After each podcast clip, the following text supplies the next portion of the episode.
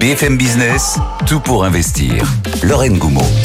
Vous êtes au cœur de l'émission qui s'occupe de votre argent, qui vous aide à devenir meilleur investisseur ou meilleure investisseuse. On est en direct tous les jours de 10h à midi, à la radio, à la télé, sur le web, si vous nous regardez peut-être de votre ordinateur ou de votre téléphone portable. Mais nous sommes aussi en podcast. On salue tous nos auditeurs francophones et ou expatriés qui nous écoutent de l'étranger. Merci pour vos petits messages. Au programme de l'heure à venir, dans une dizaine de minutes, nous allons parler immobilier comme tous les jours. On va faire un petit point sur le DPE, le diagnostic de performance énergétique, qui va faire l'objet d'ici quelques jours d'une nouvelle réforme. Alors il s'agit, je vous résume, de modifier euh, la méthode de calcul pour que les petites surfaces soient moins euh, pénalisées. Notre expert pour en parler de ce nouveau DPE est-il une bonne nouvelle pour euh, l'immobilier locatif? Alexandre Fitoussi.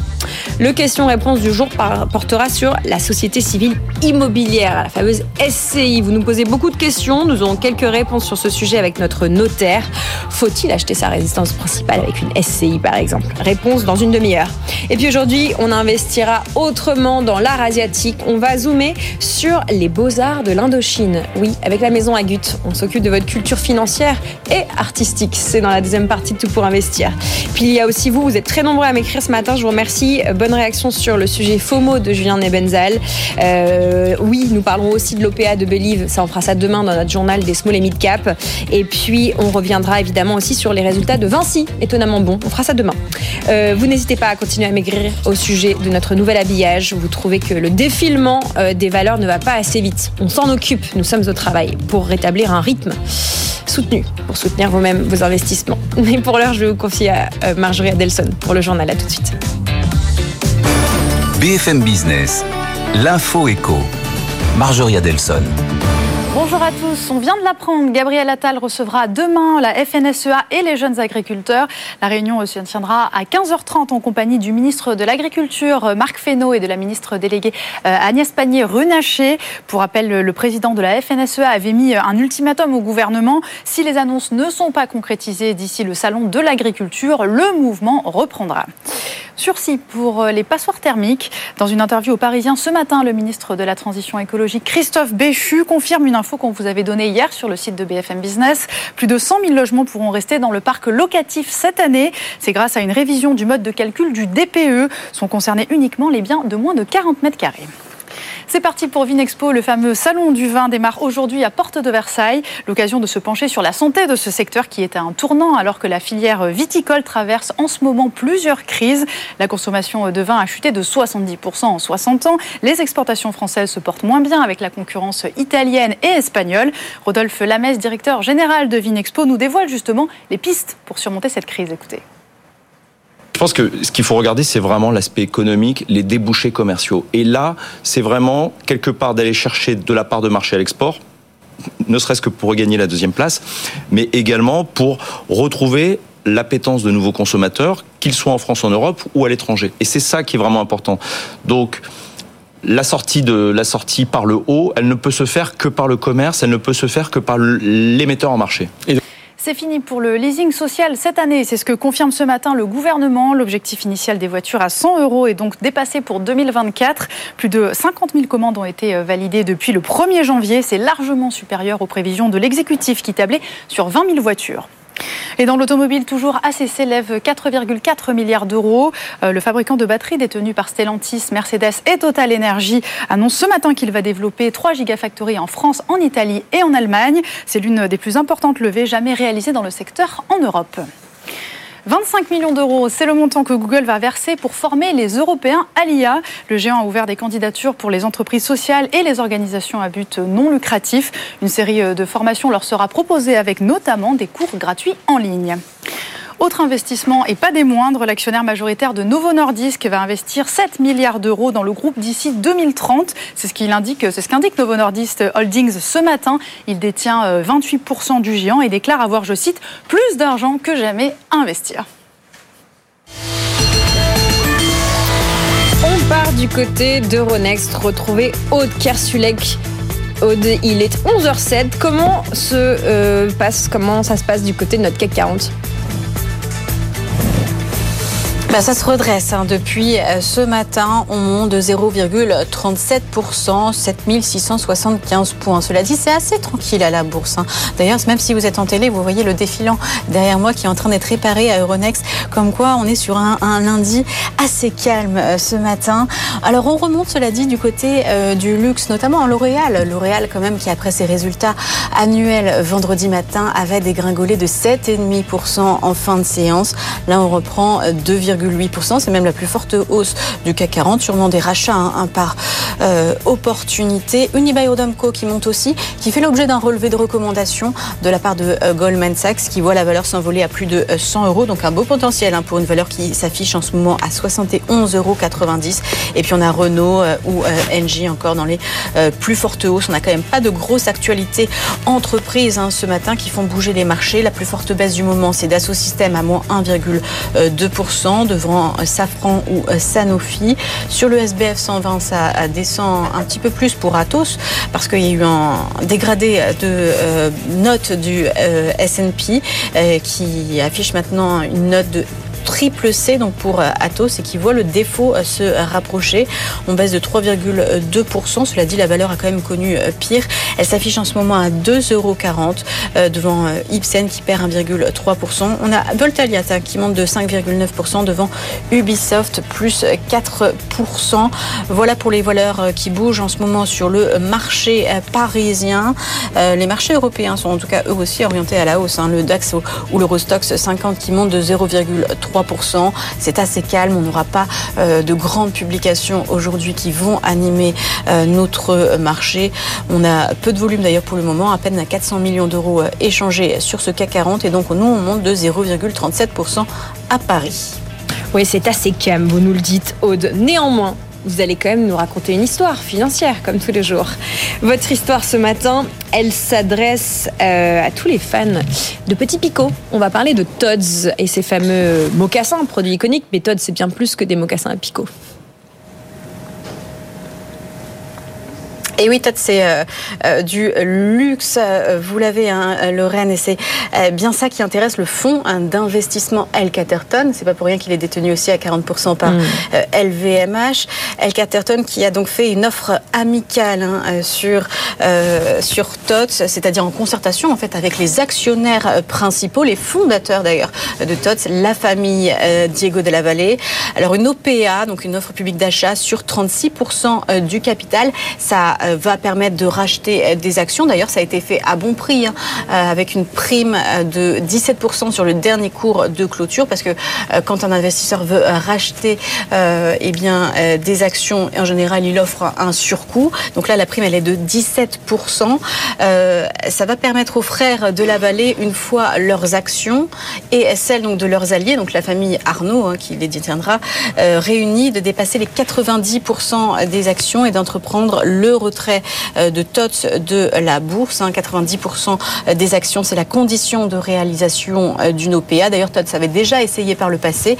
C'était il y a un petit peu moins de deux ans. Il n'avait pas réussi à avoir ces 90%. Cette fois-ci, avec l'aide du fonds, donc El Caterton LVMH, ça devrait le faire. Se développer euh, sans la bourse, ça permet d'avoir un petit peu plus de liberté. Hein. Surtout que les investisseurs avaient assez délaissé TOTS ces derniers temps. Le cours de bourse était pas très éloquent euh, c'est bien. Et aussi, quand on a un investisseur qui peut se le permettre, là en revanche, euh, El Caterton, euh, eh bien, c'est quand même bien de pouvoir donc reprendre son indépendance. Le cours de bourse qui monte de 17% en ce moment, le cours de bourse de TOT, c'est pas étonnant parce qu'il tend finalement vers le prix offert par Bernard Arnault.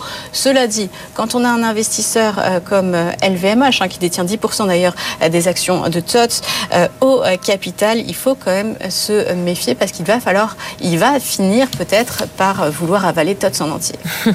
Dossier à suivre, évidemment, ça intéresse le luxe, cette, euh, cette histoire de, de Tots, hein, euh, avec, euh, vous nous l'avez sans doute dit, le fonds El Catterton qui va racheter 43 euros l'action, c'est ça? C'est ça. Et c'est pour ça que l'action, en ce moment, allez, 42,60 euros, on va, on va tendre vers ce prix. Bon, voilà, dossier à suivre euh, peut-être avec vous sur le reste de la journée, cher Aude, et peut-être dans BFM Bourse un petit peu plus tard. Cet après-midi, il est 11h12, c'est l'heure de parler d'immobilier dans Tout pour investir. Tout pour investir. La place de l'IMO. Alexandre Fitoussi avec nous dans la place de Limo. Bonjour Alexandre. Bonjour Lorraine. Président de Beanstock. Nous avons une bonne nouvelle pour vous. La bonne nouvelle, ce n'est pas que Marie n'est pas là, mais Marie n'est pas là. Mais on va quand même parler immobilier toute la semaine, ne vous inquiétez pas. La bonne nouvelle, c'est, elle serait ravie, Marie, c'est que le DPE va changer. Il va être légèrement modifié. Et ça, vous augurez, cher Alexandre, que ça peut être une bonne nouvelle. Donnez-nous un petit peu de contexte sur ce ravalement de façade du DPE. Ah, le DPE. Donc le DPE, hein, c'est devenu la grande source d'angoisse de tous les propriétaires en France. Mm. Et euh, on a enfin des bonnes nouvelles euh, qui euh, viennent à un moment où on pouvait s'y attendre, puisque dans d'ici moins d'un an, les premières les premières échéances vont tomber en janvier 2025. C'est fini pour les DPEG mm, qui ne mm. pourront plus être loués. Et malheureusement, je ne sais pas si euh, la règle est connue de tous, mais euh, quand ils ont créé ces fameuses lettres A, B, C, D, E, F, G, le but c'était qu'il y ait autant d'appartements dans chaque catégorie. On en est bien loin. Euh, le but c'était de classer, d'hiérarchiser les uns avec les autres les appartements. Sauf qu'il s'avère que dans le cas des petites surfaces de moins de 40 mètres carrés, on a quasiment 37% des logements qui sont notés G. Donc on est loin des 15% qu'on visait.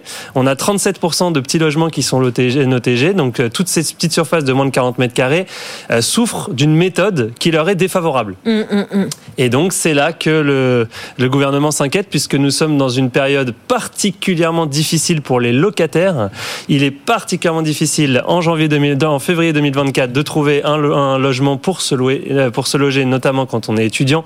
les petites surfaces sont les petites surfaces, sont les surfaces les plus recherchées les plus disputés le gouvernement a dû intervenir et euh, il y a deux semaines a annoncé une nouvelle méthode de calcul qui va permettre de réinsérer sur le marché une grande partie de ces logements. Alexandre, expliquez-nous euh, qu'est-ce que c'est, euh, à quoi elle ressemble cette nouvelle méthode de calcul, simplement. Alors, prenons un exemple. Vous habitez dans un logement de 15 mètres carrés, vous êtes tout seul. Si vous habitiez dans le même logement, tout seul toujours, mais qui faisait 50 mètres carrés, a priori, vous consommeriez plus d'énergie que si vous étiez dans le 15 mètres carrés. Mmh. Et ben aujourd'hui, la méthode va pénaliser le 15 mètres carrés versus le 50 mètres carrés. Aujourd'hui, vous êtes euh, dans, on est dans une méthode qui va comparer les surfaces qui qu'on dit déperditives, mmh. celles desquelles la chaleur s'extrait, donc toutes celles qui donnent vers l'extérieur ou vers des locaux non chauffés, euh, avec la superficie de l'appartement. Donc évidemment, si je compte le nombre de, de, de, de mètres carrés qui donnent vers l'extérieur et que je compare ça à 15 mètres carrés, je vais trouver une, une, un coefficient déperditif qui est beaucoup plus dommageable sur une petite surface que sur une grande. Ça, c'est l'explication. Ça, c'est l'explication. Et donc, aujourd'hui, euh, on s'est rendu compte que ça créait une vraie distorsion sur le marché mm. qui pénalise, encore une fois, les logements les plus difficiles à trouver aujourd'hui sur le marché. Et c'est également une autre particularité, c'est que c'est souvent des logements qui se trouvent soit sous les combles, soit en rez-de-chaussée. Euh, donc, des logements qui sont, par définition, les plus susceptibles d'être mal isolés. Et donc, il y a une autre piste qui est à l'étude par le gouvernement. Celle-là, va peut-être falloir attendre encore un petit peu avant qu'elle soit matérialisée dans la loi. Mais en tout cas, c'est une piste très sérieuse qui, elle, améliorerait beaucoup, beaucoup le, euh, l'avenir pour les propriétaires de passoires thermiques notégées. Mm. Euh, il semblerait que le gouvernement envisage de faire primer le DPE de l'immeuble sur le DPE de l'appartement.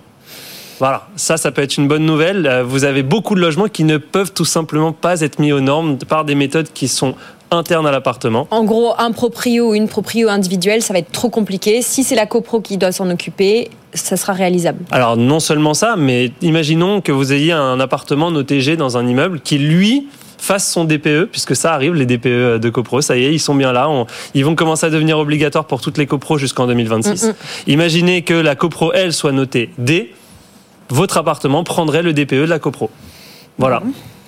Donc euh, plein de bonnes nouvelles en perspective, des améliorations euh, du, de la mécanique pour certains euh, et surtout une libération pour un marché qui est aujourd'hui extrêmement tendu. Bon, on va parler plus largement de ce que ça signifie en termes, en termes d'impératif de rénovation énergétique mmh. parce que ce, ce tour de la bric-à-brac, j'ai envie de mm. dire. Ce bric-à-brac autour de. J'ai un DPEG, mais en fait, mon immeuble est DPED, donc du coup, tout va bien. C'est quand même un peu louche, on va dire.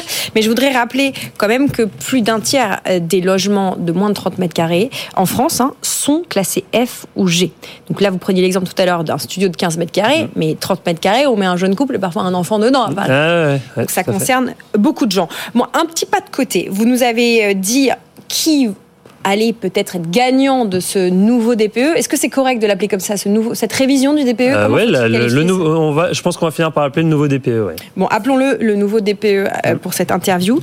On a des gros gagnants, on a quelques gagnants, on va dire. Qui pourrait être perdant? Est-ce qu'il y en a que vous identifiez déjà? Alors oui, euh, de, parmi les, les, les perdants officiels, il y a ceux qui ont déjà fait des travaux. Alors eux, je pense qu'ils auraient tout intérêt à réfléchir à, se retourner contre l'État. À un moment ou à un autre, on parle non seulement de montants investis qui sont colossaux, mais également souvent de perte de superficie. Il faut pas l'oublier. Hein. Quand j'isole un appart, je perds de la surface. Mm, mm, mm. Euh, ça, ça se répercute dans mon prix de revente. Et ça, ça peut avoir un gros impact. Euh, on pense également d'ailleurs euh, aux diagnostiqueurs qui, eux, vont se retrouver à devoir encore ajuster leur méthode de travail, qui vont se retrouver euh, par le fait qu'ils ont du mal à convaincre que la méthode va durer.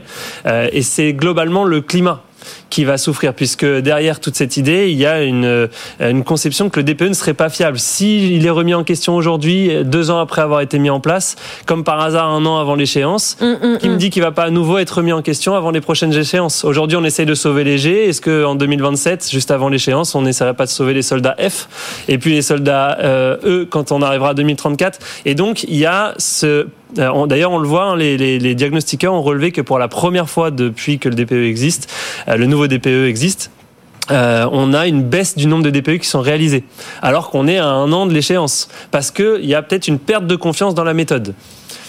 Je pense que oui, il y a un sujet de climat, il y a un sujet pour les locataires dont les appartements ne seront pas rénovés. Mais euh, aujourd'hui, peut-être qu'il faut considérer que l'impératif, c'est de refaire à la fois l'écopropriété et euh, de remettre un maximum d'appartements sur le marché, euh, puisque le marché est d'un niveau de tension locative jamais vu auparavant. L'impératif, c'est de refaire ces appartements.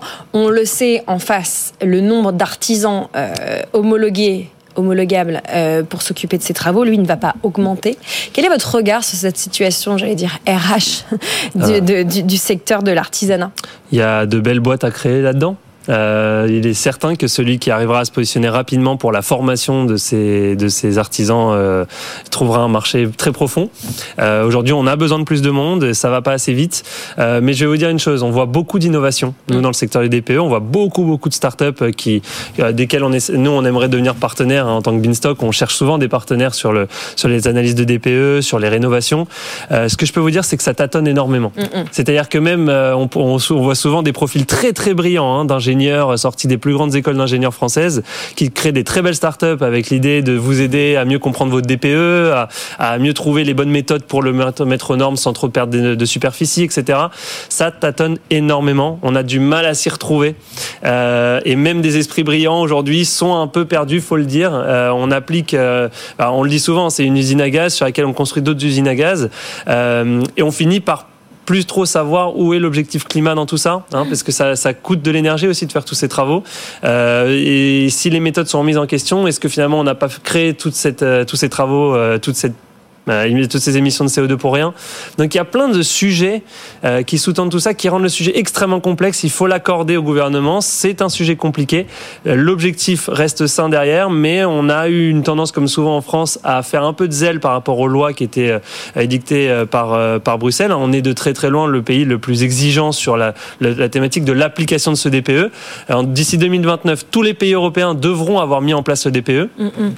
Mais de là à avoir des interdictions aussi rigoureuse, à avoir des méthodes qui évoluent aussi régulièrement, à avoir ça, on est, il y a que la France qui le fait pour l'instant. Euh, allez acheter un appart en Espagne et demander à votre agent immobilier si c'est ce que c'est un DPE, hmm. alors qu'il y a c'est un vieux pays comme le nôtre, les immeubles sont anciens, les, les structures n'étaient pas prévues pour le réchauffement climatique.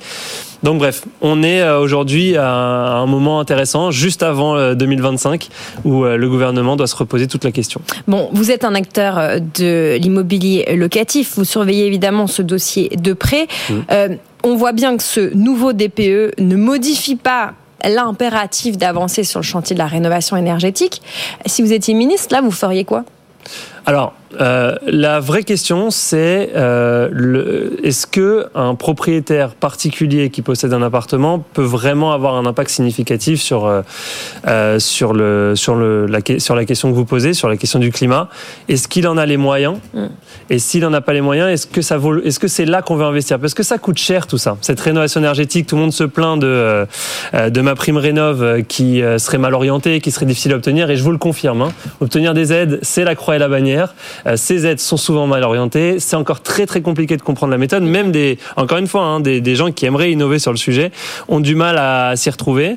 Euh, donc aujourd'hui, je pense que on va euh, devoir changer de logique, c'est en tout cas la recommandation que je ferai au gouvernement si j'en avais l'occasion.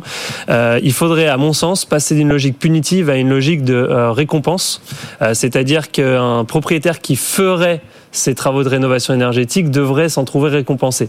Et là, euh, on rentrerait dans une logique où les travaux de rénovation deviendraient rentables. Mmh. Si on perd cet objectif de rentabilité, on perd globalement l'incentive profonde pour le, le, bailleur. Le bailleur, c'est un acteur, euh, même s'il est particulier, c'est un, acteur, économique classique. C'est un acteur économique. Il est, il est tout à fait rationnel. Si vous lui dites, bah écoutez, euh, prenons l'exemple de l'encadrement des loyers. Mmh, mmh. Si je vous disais que votre appartement, dès lors qu'il est noté D ou mieux, il n'est plus sujet à l'encadrement des loyers.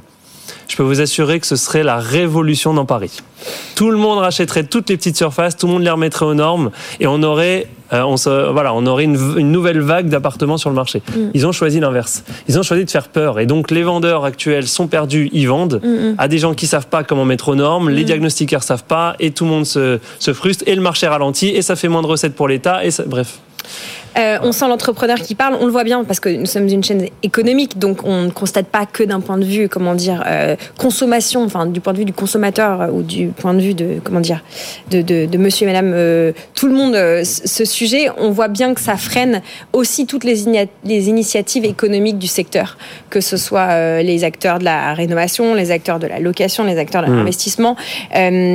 C'est ce manque de visibilité qui pose question, avec un cadre juridique plus global, vous l'avez rappelé, au niveau de l'Europe qui n'est pas très urgent en fait. 2029, c'est demain, mais c'est pas aujourd'hui. On parle juste de mettre en place ouais. le DPE. On parle même pas de beaucoup plus que ça d'ici 2029.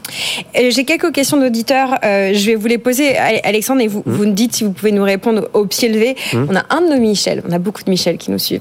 Michel P, qu'on salue, euh, qui nous demande quid des DPE déjà réalisés. Euh, Est-ce qu'un DPE rétroactif est à l'ordre du jour? Est-ce que vous savez? Tout à fait, tout à fait. Donc euh, vous allez normalement euh, pouvoir mettre à jour gratuitement et automatiquement votre DPE euh, sur, une, sur la plateforme de l'ADEME. Donc voilà. Bon, voilà la réponse. Euh, la fiabilité du DPE est indissociablement liée à la confiance des ménages. Vous voyez, on en revient à cette histoire de confiance. Tout à fait. La confiance qui est évidemment nécessaire. Bon, il reste que, a priori, cette réforme, elle va rassurer tous ceux qui n'étaient pas contents. Elle va donner un sujet de discussion à tous ceux qui en avaient marre de parler du vieux DPE. Ouais. Euh, la prochaine étape, ce serait quoi? De quoi on aurait besoin là? Dans le cadre du DPE spécifiquement? Mmh. bah, Là, je pense qu'il faut, euh, il va falloir un miracle puisqu'il va falloir donner une, une, en fait, il va falloir donner une piste. Il va falloir donner une façon de travailler, un cadre de travail sur ce sujet qui n'est pas suffisamment absurde pour qu'on s'attende à ce qu'il soit remis en question. Parce que c'est ça qui se passe aujourd'hui. C'est que c'est tellement absurde. est tordue, mais elle explique tout l'état d'esprit. Non, mais c'est ça. En fait, on est, on est, c'est tellement absurde ce qu'on voit qu'on se dit que ça ne peut pas durer. Moi, j'ai le, le, discours, je l'entends de la part de tous les diagnostiqueurs sur le marché régulièrement depuis 2021. Monsieur Fitoussi, ne faites pas vos travaux. Monsieur Fitoussi, dites à votre client de ne pas faire ses travaux. Ça, ça ne peut que changer. C'est impossible que ça en reste là. Mm -mm. Eh ben, force est de constater, euh, force est de constater trois ans plus tard qu'ils avaient raison. Ça bouge et ça bouge dans une direction qui est pas forcément compréhensible. On, on ne sait pas jusqu'où ça ira. L'intention, elle est bonne, mais si derrière, euh, on met pas soit une incentive très claire pour les propriétaires, soit de l'argent très, facile à obtenir entre les mains des propriétaires, on n'y arrivera pas et du coup, il faudra miser beaucoup plus sur les, réseaux, institutionnels qui, eux, pourront rénover à très grande échelle euh, parce qu'ils ont beaucoup plus de moyens. Mais, si on met ça entre les mains des particuliers comme ce qu'ils sont en train de demander de faire, bah, euh, les gens, ils n'ont pas 30 000 euros à mettre dans un petit studio sans savoir si ça va aller au bout, si ça va vraiment métro norme. ça, on en a des dizaines et des dizaines des exemples. Alors maintenant, bah, typiquement, nous, Binstock, on a décidé de garantir le DPE. D'accord? Donc quand vous achetez une, une passoire thermique, on vous garantit que post-travaux, vous ne serez plus une passoire thermique. Mais ça veut dire quoi? Vous avez 10 personnes pour faire un diagnostic DPE jusqu'à ce que vous ayez une aide correcte? Ah non, non, non. Alors on le fait une première fois et on a une façon d'analyser qui nous permet de savoir exactement, selon les travaux qui sont prévus, ce que va, comment va aboutir le, DPE post-travaux. Mmh. Euh, mais quel travail c'est? On, pourrait se dire qu'après. Nouveau département chez vous, en fait. Bah oui, complètement. Et, et on passe notre journée à interviewer des, des, jeunes pousses, mais plus brillantes les unes que les autres, des mmh, équipes mmh. Euh, fondatrices extraordinaires. Euh, personne aujourd'hui n'est complètement en mesure de me dire tiens voilà mon appart tu, tu peux me le remettre à D c'est pas si simple. Personne n'a réussi à, le garantir de façon, de, façon limpide. Euh, or, on va en avoir besoin de garantie parce que si euh, je vous fais investir 30 000 euros pour un résultat incertain, vous les investirez pas. Si je vous fais investir 30 000 euros pour que votre bien il n'ait pas pris de valeur, pour qu'il soit invendable, ou pire que vous découvriez qu'en fait il n'est juste pas remontable, bah on s'en sortira pas. Donc encore une fois, on parle de particuliers, c'est des gens qui sont fragiles. On est dans un secteur immobilier qui est fragilisé, on est dans une économie qui, a, qui, qui est passée par une phase euh, assez déroutante. Hein. On a beaucoup de gens qui s'inquiètent pour leur budget, etc. Euh, soit on met les aides très facilement entre les mains des gens et on les rend très faciles à utiliser, on en est très très loin aujourd'hui. Soit on, on, on ajuste la méthode du DPE pour la rendre incitative, pour la rendre, euh, pour y mettre des récompenses au lieu d'y mettre des punitions. Et ça, euh, le jour où ils l'entendront, on aura gagné beaucoup, beaucoup. Voilà l'analyse d'Alexandre Fitoussi, président de Beanstock, sur ce nouveau DPE. Qu'est-ce qu'il signifie euh, pour nous, investisseurs particuliers? Est-ce qu'il y a vraiment des gagnants déjà? Et quel est l'état d'esprit dans lequel il faut qu'on avance dans les prochains mois? Parce que, évidemment, l'impératif, l'objectif à moyen terme, c'est cette rénovation énergétique pour s'adapter à un monde euh, climatique changeant. Merci beaucoup Alexandre et l'équipe de Beanstock d'avoir euh, analysé ce, DPE tout neuf, tout chaud. Vous restez avec nous, on va continuer à parler d'investissement euh, locatif peut-être. Vous nous êtes nombreux à nous poser des questions sur la SCI, la société civile immobilière. Est-ce que c'est intéressant justement d'investir via une SCI Réponse juste après la pub avec notre notaire. A tout de suite.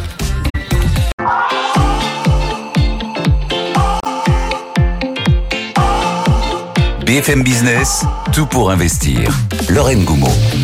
Tout pour investir qui répond à vos questions tous les jours vers 11h30. Chaque jour, un sujet. Le sujet du jour, c'est la SCI, la Société Civile Immobilière. Comment ça marche? Réponse avec notre notaire. Bonjour Clarisse. Bonjour Lorraine. Clarisse Joss, notaire à Paris, avec nous pour aborder ce sujet d'une structure juridique plutôt compliqué quand on la regarde un peu rapidement. Vous allez nous rassurer et nous expliquer comment ça fonctionne. On a pas mal de questions d'auditeurs. Je ne vous cache pas que la SCI, c'est un sujet qui, qui vous travaille, chers auditeurs, auditrices. Donc, Clarisse, au boulot. Nous allons d'abord définir ce que c'est qu'une SCI. Une SCI, c'est une société civile immobilière. C'est donc une structure euh, juridique qui est détenue par deux associés minimum et dont l'objet est de gérer, d'acquérir ou de vendre des biens immobiliers. Ce qu'il faut comprendre, c'est que c'est la SCI qui est propriétaire des biens immobiliers. Mm. Donc c'est elle qui va s'endetter, c'est elle qui doit payer les taxes foncières, taxes d'habitation, les charges de copropriété.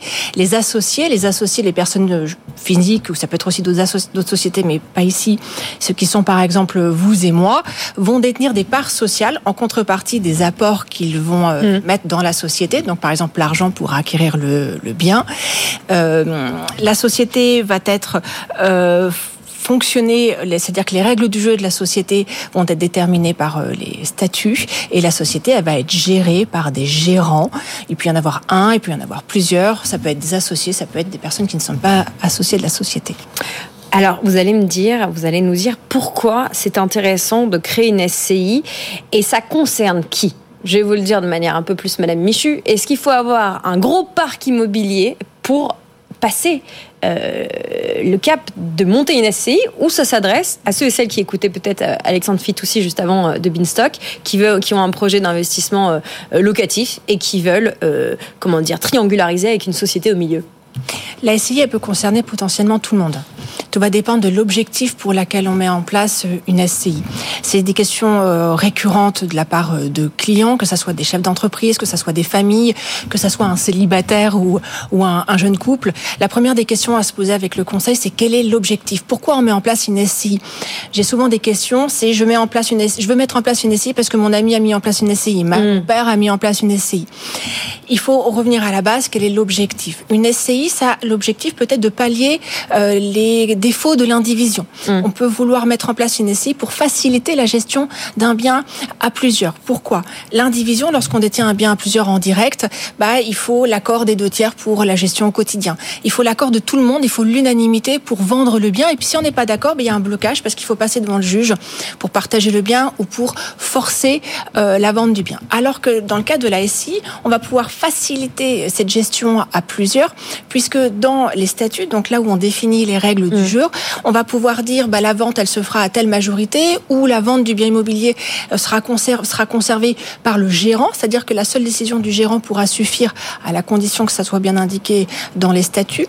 Donc c'est euh, un outil qui peut être adapté lorsque on est euh, plusieurs à acheter. Parfois, j'ai des projets entre amis d'acheter une résidence secondaire, ce qu'on peut pas acheter seul, qu'on mm-hmm. achète avec ses copains. Ça peut marcher dans les familles recomposées euh, ou aussi en présence d'enfants mineurs, par exemple. Ça, ça peut être un objectif. L'autre objectif peut être de bénéficier, donc c'est un, objectif plus fiscal, c'est pouvoir bénéficier de la fiscalité de l'impôt sur les sociétés. On veut créer une société où, avec, par exemple, un parc immobilier, il y a plusieurs biens à l'intérieur et on veut bénéficier de, de, des avantages fiscaux qui peuvent être liés à l'impôt sur les sociétés avec un taux qui peut être plus bas que l'impôt sur le revenu parce qu'il faut savoir que lorsque on détient un bien immobilier dans une société euh, qui va faire de la location euh, nue par exemple, le, elle est euh, de facto ce que nous on appelle à l'impôt sur le revenu, c'est-à-dire qu'à chaque euro qui va sortir, à chaque euro de bénéfice, ce bénéfice, cet euro va être fiscalisé entre les mains de l'associé à l'impôt sur le revenu. Oui. Parfois c'est pas toujours le souhait de l'associé, lui va vouloir capitaliser, il va pas forcément vouloir sortir les bénéfices. Dans ces cas-là, on peut vouloir capitaliser les revenus. Exactement. On peut dans ces cas-là, ça peut être un intérêt de passer dans la structure à l'IS.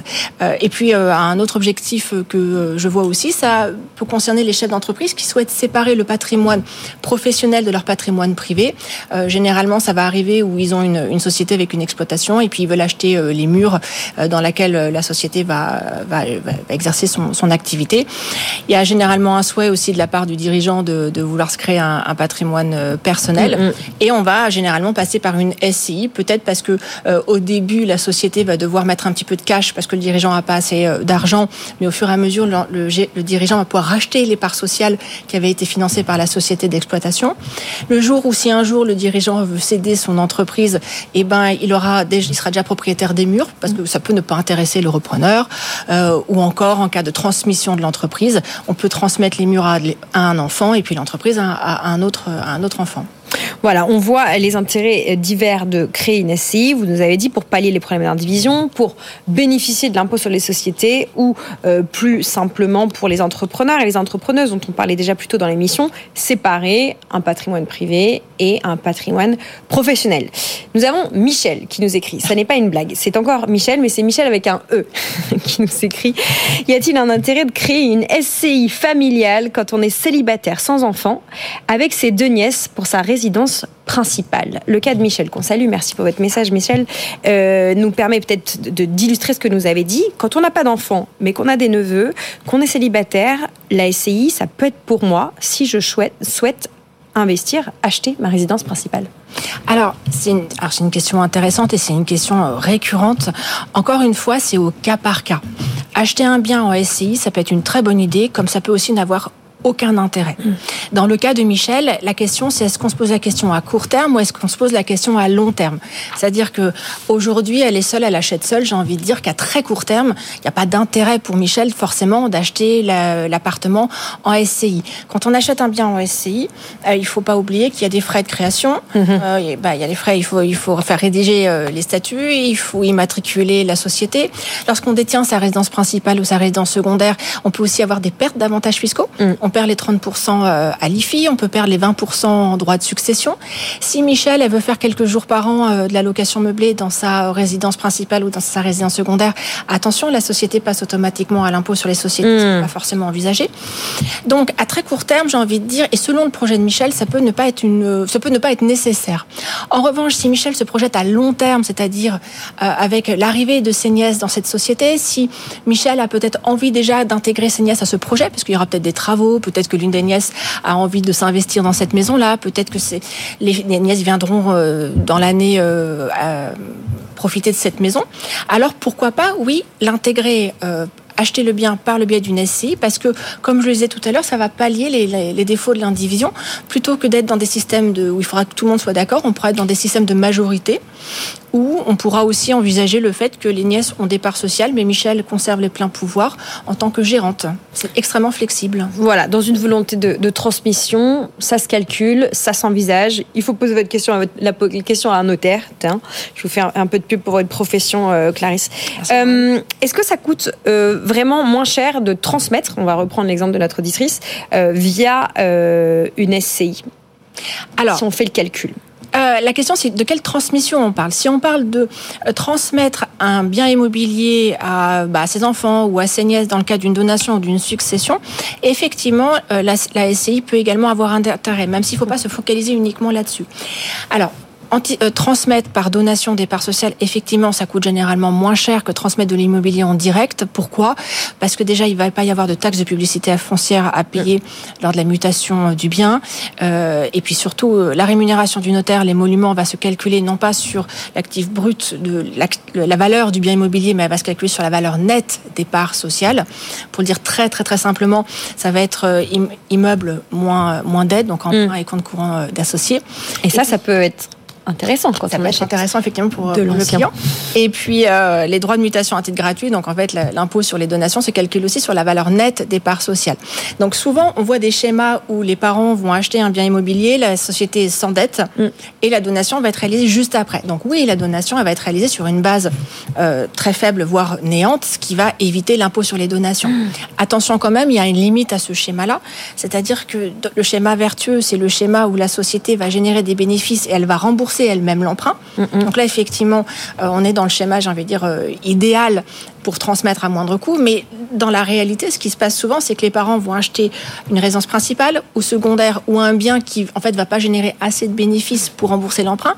Et les parents, tous les mois, vont remettre au pot, c'est-à-dire qu'ils vont verser de l'argent à la SI pour que la SI puisse rembourser l'emprunt, puisse payer les charges. Et ça, il faut pas oublier, ces sommes-là, en principe, enfin, c'est même pas en principe, ces sommes-là se retrouvent à la succession. C'est une créance qu'ils ont envers la société. La société doit rembourser cette somme-là. Et donc, si au final, ces montants représentent enfin ces sommes représentent des montants importants, ça peut rendre moins intéressant à terme la donation lors de la succession. Donc c'est important de bien en parler avec ses euh, conseils, notaire, expert comptable, avocat. Clarisse, il nous reste pas beaucoup de temps. J'ai une question de Frédéric, euh, Frédéric Love qui nous suit depuis le début de l'antenne, qui m'écrit sur LinkedIn, on la salue. Est-ce qu'on peut créer une SCI après coup? Elle a deux biens et deux enfants et elle souhaite créer une entreprise. Ça nous amène à la question, quand est-ce qu'on crée une SCI À quel moment? Alors, c'est une bonne question. On crée une SCI euh, quand il y a un... Alors déjà, je me répète, mais quand il y a un intérêt à la créer, quand on est prêt à la créer, parce qu'une fois qu'elle est là, bah, il faut l'assumer. Et eh oui. La SCI, on la crée quand? On la crée soit au moment où on achète le bien, c'est idéal parce que c'est là où les, les, frais sont les moins élevés. Généralement, la SI elle va être créée entre la promesse de vente et la vente euh, définitive. On prévoit toujours une clause de substitution dans, mmh, les mmh, mmh. promesses de vente. Et c'est la SI qui va acheter, c'est la SI qui va s'endetter. Euh, si c'est pas possible, c'est-à-dire qu'on a déjà acheté le bien immobilier et on souhaite le mettre en SCI, dans ces cas-là, on va faire un apport du bien à la société civile immobilière. C'est un acte, ça va supposer l'intervention du notaire. Là, les frais sont un peu plus élevés parce qu'on va avoir des frais de notaire, on va avoir des frais d'acte, euh, il va y avoir euh, des, des, frais de publicité foncière, mais si c'est une personne physique, donc Frédéric, qui apporte à une société qui est allière, il y aura une exonération des droits d'enregistrement. Euh, toutefois, deux points quand même importants, si c'est pas la résidence principale de Frédéric, bah, elle devra payer l'impôt, il va falloir payer l'impôt sur la plus-value, donc on va calculer l'impôt sur la plus-value, et puis il va falloir aussi repurger le droit de préemption, qui peut être une question ou pas en fonction de là où on habite. dernière question de Nabil, qui nous suit aussi en direct et qu'on salue. Il nous écoute souvent sur la séquence immobilier. Il a terminé le financement de sa résidence principale. Est-ce qu'il peut envisager d'acheter sa résidence principale à travers une SCI en impliquant sa femme et ses enfants? Ça nous renvoie à la question de après coup en fait. Donc en fait, il, a, il détient son bien en direct et il souhaiterait que ce bien-là euh, soit détenu aussi par sa femme et ses enfants. C'est ce que je pense comprendre de sa question. Ok, alors pareil, encore une fois, il faut essayer de comprendre les objectifs. Est-ce qu'il veut, est-ce qu'il veut protéger euh, de manière à court terme immédiatement sa femme en lui transmettant une part de l'immobilier? Est-ce que c'est uniquement en cas de succession Alors, pour rester sur la SCI, il peut faire dans ces cas-là un apport du bien à SCI après une donation des parts sociales. Mais peut-être qu'en réfléchissant avec lui, si son idée est de protéger à terme son épouse, mm, mm, bah, peut-être mm. que d'autres solutions un peu moins onéreuses euh, peuvent être mises en place aussi. Merci beaucoup, Clarisse. On a plein de questions encore sur la SCI. On va vous faire revenir dans quelques semaines pour continuer à couvrir ce sujet qui vous concerne, chers auditeurs, auditrices. Réfléchissez bien à l'intérêt que vous avez à créer ou non une SCI et au moment quand vous êtes prêt pour le faire. Voilà ce qu'on pouvait dire sur ce sujet euh, de euh, presque immobilier, immobilier et entreprise avec vous, chère Clarisse, Joss, notaire à Paris. Vous restez avec nous, ce n'est pas encore la fin de Tout pour investir. On a le temps de parler encore d'un sujet. Nous allons parler d'art asiatique. Oui, investissement dans l'immobilier, investissement dans une société civile immobilière et maintenant investissement peut-être dans l'art asiatique, en particulier euh, vietnamien. A tout de suite. Tout pour investir sur BFM Business. Dans Tout pour investir, on parle de plein de sujets, immobilier, bourse, matières premières, mais aussi art c'est une séquence qui m'est chère. Nous allons parler avec Charlotte Agut-Régnier d'art asiatique. Ça nous concerne en tant qu'investisseur, car oui, à défaut d'investir financièrement dans des œuvres, vous pouvez investir dans votre culture, dans votre culture artistique, on va dire. Bonjour Charlotte. Bonjour. Vous êtes expert peintre d'Asie dans la maison Agut. Vous êtes avec nous avec une double casquette. Vous êtes autrice, auteur aujourd'hui. On va parler d'un livre que vous publiez, mais on va très concrètement parler des artistes que vous suivez et qui peuvent intéresser nos auditeurs, nos auditrices comme objet de désir et d'investissement. On va parler d'art asiatique, on va tout de suite le dire, on va zoomer plutôt sur le Vietnam, sur l'Indochine un petit peu. Expliquez-nous euh, comment, euh, à quoi ressemble cet art asiatique aujourd'hui en 2024 à Paris. Alors je vous ai apporté euh, le livre, simplement, comme ça il peut. C'est un pavé, l'art moderne en Indochine. Voilà, ce livre qui vient d'être publié, qui sera en librairie à partir de mercredi, euh, sur l'art moderne en Indochine, un secteur du marché de l'art qui était totalement oublié et euh, très méconnu depuis de nombreuses années et euh, sur lequel je me suis spécialisée en 2014. Et petit à petit, au gré de mes recherches et des ventes, euh, je me suis rendu compte qu'il y avait très peu de bibliographies qui existaient, peu d'expositions. Euh, ces œuvres étaient un peu décimées, disséminées dans des, dans des expositions, mais on les voyait pas très souvent. Et, et je me suis dit que c'était important de mettre ceci à l'honneur et en lumière. Et voilà. Oublier et ou méconnu parce que euh, parce que Paris euh, est un endroit où il fait bon avoir votre métier, si je peux dire Charlotte, parce que Paris est une belle place de trading. Avant d'être une place de trading, vous allez me dire c'est une place de découverte et d'exposition. Euh, expliquez-nous le lien particulier entre Paris et la France d'ailleurs et cet art asiatique qui vous occupe. Euh, donc au début du XXe siècle, de très nombreux artistes euh, viennent à Paris, qui est la ville lumière. Et euh, au Vietnam, en 1925, a été créée une école des beaux-arts à Hanoï sur le principe de l'école des beaux-arts de Paris. Son directeur, fondateur est Victor Tardieu. Et il enseigne à ses élèves autant les matières très classiques et de la même manière qu'à l'école des beaux-arts de Paris, et en même temps tout ce qui est très traditionnel asiatique. Et, et donc, dès 1929-30, il leur enseigne également à vivre de leur art et mm. donc à participer à des expositions. C'était vraiment très important pour lui que les artistes puissent, puissent créer et puissent également économiquement euh, avoir une vie normale. Et donc il part, il les pousse faire ces expositions et euh, une première exposition est organisée à Hanoï en 1929. En 1930, certains participent au Salon des artistes français à Paris. Et en 1931, la première grande exposition qui marque le début vraiment de cette école, c'est l'exposition coloniale qui est dans le parc de Vincennes. Et euh, voilà, c'est un petit peu le début de cette école. Euh, je ne sais plus cette école des beaux-arts. si on doit retenir un peintre. On connaît rien à l'art asiatique, encore moins à l'art vietnamien, mais on s'intéresse, on écoute cette séquence. Est-ce qu'il faut, quel est le l'artiste qu'il faut reconnaître, qu'il faut connaître et reconnaître si possible? Alors ils sont ils sont nombreux, ils sont 7 ou 8, 10 par euh, promotion dès 1925. Euh, il y a trois, quatre peintres qui viennent en France, donc on les voit plus souvent en France. Il s'agit de Lefaux, donc celui qui était en couverture du livre. Également, le euh, faux. Je vais épeler pour ceux qui nous écoutent à la radio. Ah oui. C'est en deux mots. L-E, plus loin, P-H-O. Je pense pas qu'on prononce comme ça en vietnamien. euh, les faux, Joli. quelque chose de ce genre. Euh, les faux qui est euh, visible ici sur la photo, euh, Vu Kaodam et Maetou, un quatrième artiste euh, était également en France dès, ces années-là. Elle s'appelle Litulu, c'est une femme, une des premières femmes artistes de cette école. Et euh, ce sont des artistes que l'on voit beaucoup en France puisqu'ils ont choisi de venir vivre en France dès 1937-38 et ils ont vécu toute leur vie en France. Donc on a beaucoup d'œuvres de, ces artistes chez nous. Mais il y a plein d'autres artistes dans cette école qui peuvent euh, également se trouver en France, tout simplement parce que des familles euh, de Français qui vivaient là-bas ou de Vietnamiens qui sont venus vivre en France les ont remportés dans leur bagage.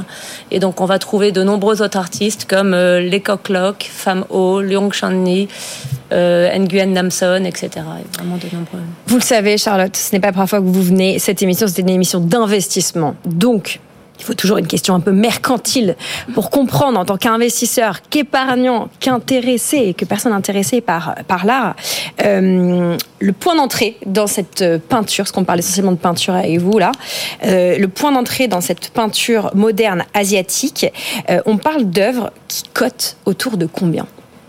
Alors, la, la hum, cote de ces artistes a énormément évolué depuis une dizaine d'années. Euh, donc, nous avons commencé à travailler sur ce peintre, euh, sur ces peintres en 2014. Euh, à l'époque, nous avions vendu ce tableau 200 000 euros. Euh, C'était le record européen, le sixième record mondial. J'étais vraiment très heureuse et honorée d'avoir fait ce résultat. Ça a été vraiment le départ de toute cette euh, aventure. Aujourd'hui, euh, pour les faux, par exemple, nous avons vendu un tableau en 2021 qui s'appelait Jeune fille au pivoine, qui s'est vendu 1 165 000 euros. Euh, C'était le deuxième record mondial de l'artiste ce jour-là.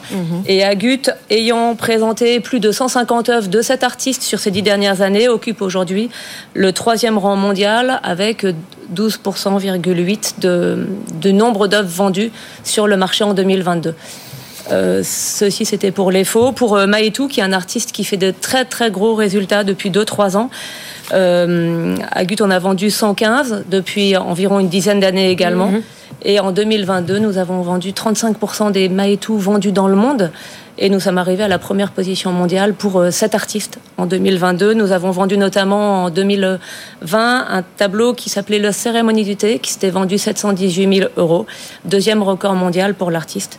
Et voilà, il y a plein d'autres artistes. On a étudié uniquement euh, deux ou trois artistes grâce à à l'un de mes collaborateurs qui a travaillé en banque d'affaires pendant cinq ans et qui maîtrise très bien les chiffres. Voilà, suivre la cote de, de ces artistes, évidemment. Euh, quel est le point commun entre cette peinture moderne, hein, donc euh, des peintres qui ont, on va dire, euh, qui ont produit des œuvres, on va dire, entre euh, 1900 et, enfin, 1920 et euh, la fin de la Deuxième Guerre mondiale, et l'art vietnamien contemporain? Donc, euh, quand, Victor Tardieu arrive au Vietnam, il se rend compte qu'il n'y a plus, il n'y a pas d'enseignement à cette époque pour de beaux arts, pour des artistes qui ont vraiment un talent, et il décide de leur enseigner euh, les manières très traditionnelles et très classiques du marché de, de- des beaux arts, et euh, de leur donner le plus beau bagage possible, en même temps en les emmenant à la campagne, peindre d'après nature, etc. Et il leur explique, il va falloir que vous preniez tout, tout le- tous les outils nécessaires pour devenir de grands artistes, que vous compreniez également comment se passe l'art au Vietnam et ensuite que vous créiez un vrai renouveau de l'art moderne au Vietnam. Et, euh, et c'est ce qui s'est passé, c'est-à-dire qu'ils ont réussi à inventer un nouvel art qui euh, assez rapidement d'ailleurs s'est dirigé vers l'art de la laque, quelque chose qui était assez oublié. Et ils ont réussi. À, il y a de très grands artistes laqueurs que l'on voit un peu moins en France, comme Nguyen Jatri par exemple, qui est un artiste qui est présent dans de nombreux musées au, Vietnam, euh, qui a totalement transformé l'art de la laque et c'est devenu un petit peu leur fer de lance. Voilà ce qu'on pouvait dire sur la, la transmission, le lien qu'il y a entre l'art qui est fabriqué actuellement et puis l'art qui a un demi-siècle maintenant. Merci beaucoup Charlotte Agut-Régnier, directrice associée en charge du pôle art classique chez Agut. Une vente, hein, je vous fais un peu de pub cette semaine euh, du côté de Neuilly, justement, pour découvrir euh, ces peintres d'Asie, Vietnam, mais aussi Chine.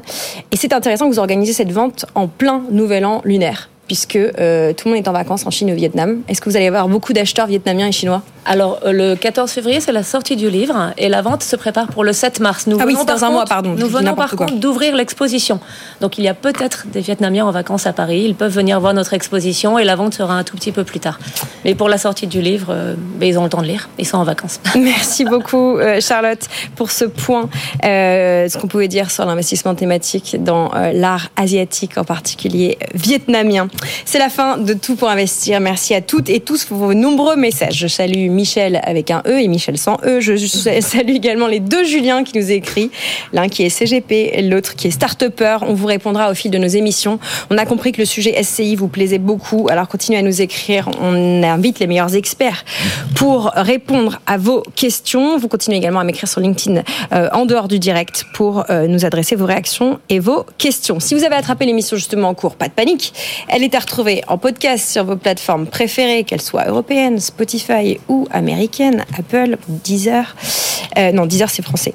Euh, bref, vous l'avez compris, on est partout. Euh, demain, nous serons là dès 10h en direct. Au programme, on a prévu de parler de la transition énergétique. Comment l'aider, cette transition, avec votre épargne? Oui, c'est possible, vous verrez. Et puis, on parlera de comment assurer la paix en famille au moment des transmissions. Et on parlera également des OPA qui sont en cours sur la cote mid et small euh, du CAC 40. Notamment, on reparlera de Believe ou de Vistavive avec, pardon, Visiative avec, euh, avec l'ami Eric Lewin. Pour l'heure, je vais vous confier à Sandra Gandouin. Bonjour. avec vous, bonjour chère Sandra. Quel est le programme d'avec vous ce midi? On va notamment parler de télétravail, de santé au travail, de recrutement, de productivité et de délégation de tâches chronophages. Ah, Ça, c'est évidemment la partie euh, que, que nous avons déjà, mais on attend évidemment avec impatience vos questions. Nos experts sont prêts pour répondre à tous vos problèmes de patron, d'indépendant ou de salarié. Avec vous, à bfmbusiness.fr, c'est l'adresse. Voilà, ça ce sera de midi à 13h en direct sur les réseaux sociaux aussi d'ailleurs si vous nous suivez de LinkedIn ou YouTube. Et après ça, vers 15h, Amaury de Tonquédec prend les manettes de BFM Crypto, le club. Bonjour Amaury. Bonjour Lorraine, bonjour à tous. Vous allez nous faire vibrer au rythme de la crypto, du Bitcoin qui monte, qui monte, qui monte. Quel est le programme de l'émission? Ça s'arrête pas pour l'instant. Eh bien, 32 milliards de dollars de Bitcoin, c'est la quantité, la valeur en tout cas des Bitcoins qui sont détenus aujourd'hui dans les 11 ETF Bitcoin Spot aux États-Unis. Ça représente 3,5% des bitcoins en circulation. Donc euh, ça monte, ça monte. C'est beaucoup. Voilà, l'encours ne cesse de, de, de, progresser. Et puis une photo que vous allez voir, voilà une capture d'écran que vous allez voir si vous, vous nous regardez à la télé. C'est Joe Biden. Voilà, c'est Joe Biden qui a, qui a tweeté ça sur X. Il a mis les, ce qu'on appelle les laser eyes. C'est le signe des bitcoiners. Donc c'est quand même assez surprenant. Il l'a mis ce matin. Et on va essayer de, d'expliquer pourquoi tout à l'heure. Pourquoi, pourquoi il a mis, euh, il a mis cette, cette photo-là. Et enfin, le Super Bowl. Vous en parliez ce matin. Il n'y avait pas de pub crypto au Super Bowl. On va essayer de, de voir pourquoi. Peut-être parce que c'était trop cher, à 7 millions les 30 secondes de pub. Voilà, le programme de BFM Crypto, le club dès 15h, 21h30 et à n'importe quelle heure en podcast. On se quitte. Le Bitcoin se négocie autour de 47 915 dollars, légèrement en baisse. N'en déplaise à Jean-Marc Daniel qui me regarde derrière la caméra et qui, vous le savez, est un crypto-sceptique. à tout de suite pour retrouver Jean-Marc d'ailleurs et Sandra Gandouin dans Avec vous dans quelques secondes. Il est 11h56 sur BFM. Bonne écoute. Pour investir sur BFM Business.